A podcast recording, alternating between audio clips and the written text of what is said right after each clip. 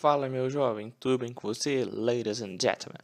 Então, hoje a gente vai continuar falando um pouquinho de quimioterapia, parece que isso nunca vai acabar, mas é que eu tô separando áudio por, por classe de fármaco, porque eu acho que assim vai ficar mais fácil para você. Então, até falar, nossa, Lucas, vai ficar uns, uns 16 vídeos desses grupos de fármacos. Pior que vai. Mas eu achei que assim é melhor. Se eu tiver feito errado, você me perdoe. Porque eu pensei que ia ficar mais fácil para você ir direto, sabe? Tipo assim, nossa, onde que eu vou quando eu quiser estudar esse? É esse, muito mais fácil. Então me perdoe. Então, caso você não conhece, eu sou o Lucas. Esse eu consigo explicar. E tem todo domingo três podcasts novos. Todo santo domingo. Não tem, não tem falha, cara. Aqui não falha. Aqui deu domingo, deu. Consegue explicar na veia. Então, beleza. Hoje a gente vai falar de uns grupos de medicamentos que vão entrar num grupo maior que vai ter os subgrupos. Então, eu vou te falar primeiro o grupo maior. O grupo maior chama terapia dirigida por alvo. Você vai entender porque se é uma terapia dirigida por alvo é porque você vai direcionar seu tratamento a alguma coisa específica, não dirigida a algum alvo.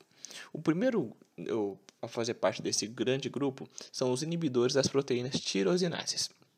O seu mecanismo de ação vai consistir na inibição da proliferação celular, assim como todos os outros fármacos praticamente.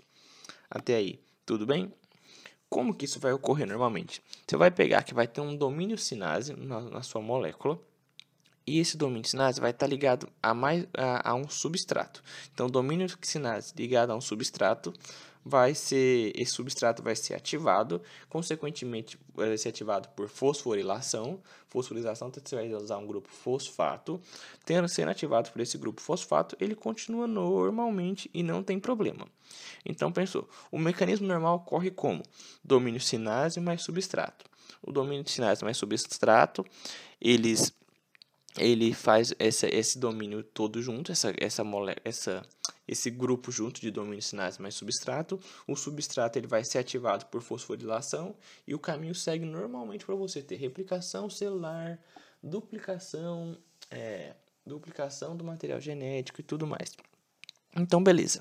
E como ocorre com o fármaco? Você vai ter o domínio sinase e um fármaco que vai se ligar ao sítio que vai inibir a, a esse, esse substrato em si, essa, esse substrato. Então você vai como se fosse de forma competitiva. Você pega, antes era domínio sinais e substrato. Dessa forma, o substrato ele não pode eh, entrar no sítio. Por que, que não vai poder entrar no sítio do domínio sinase? Porque um fármaco desse grupo de inibidores da proteína tirosinase, por exemplo, o imatinib, ele vai se ligar competitivamente a esse sítio e vai inibir a proteína. Inibindo essa proteína, essa célula tumoral não vai conseguir sua proliferação. Então, esse domínio sinase, em vez de ligar com o substrato, ele vai se ligar com uma molécula do fármaco inibidor da proteína tirosin é, tirosinase.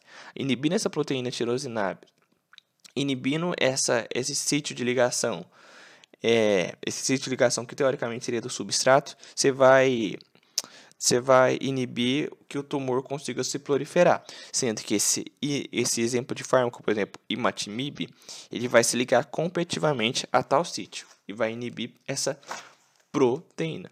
Então a gente tem o imatinib, é, o imatinib tem o desatinib, nilotinib, e esses são os nomes horrorosos que a gente tem. Imatinib, imatinib, desatinib, nilotinib, nilotinib, nilotinib, nilotinib. Pensa que isso nilotinib foi descoberto no, no Nilo. Mentira, gente, isso aí é só pra gente decorar, né? O nilotinib, nilotinib.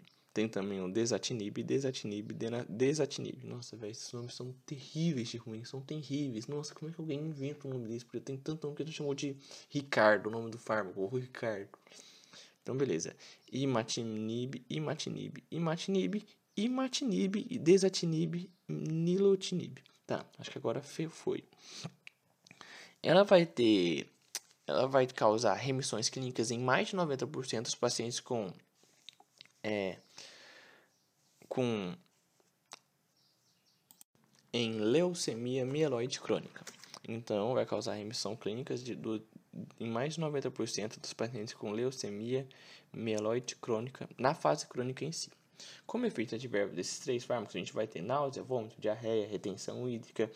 Causando retenção hídrica, que você tem que pensar diretamente em edemas, mielossupressão, que é raro, mas pode acontecer, e tem um, alto, um grau bem bacana de hepatotoxicidade.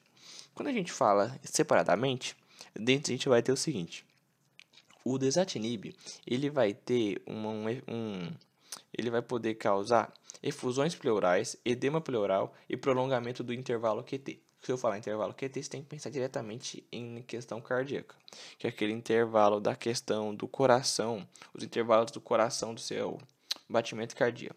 O nilotinib ele vai causar prolongamento também desse intervalo QT, além de poder causar uma isquemia cardíaca.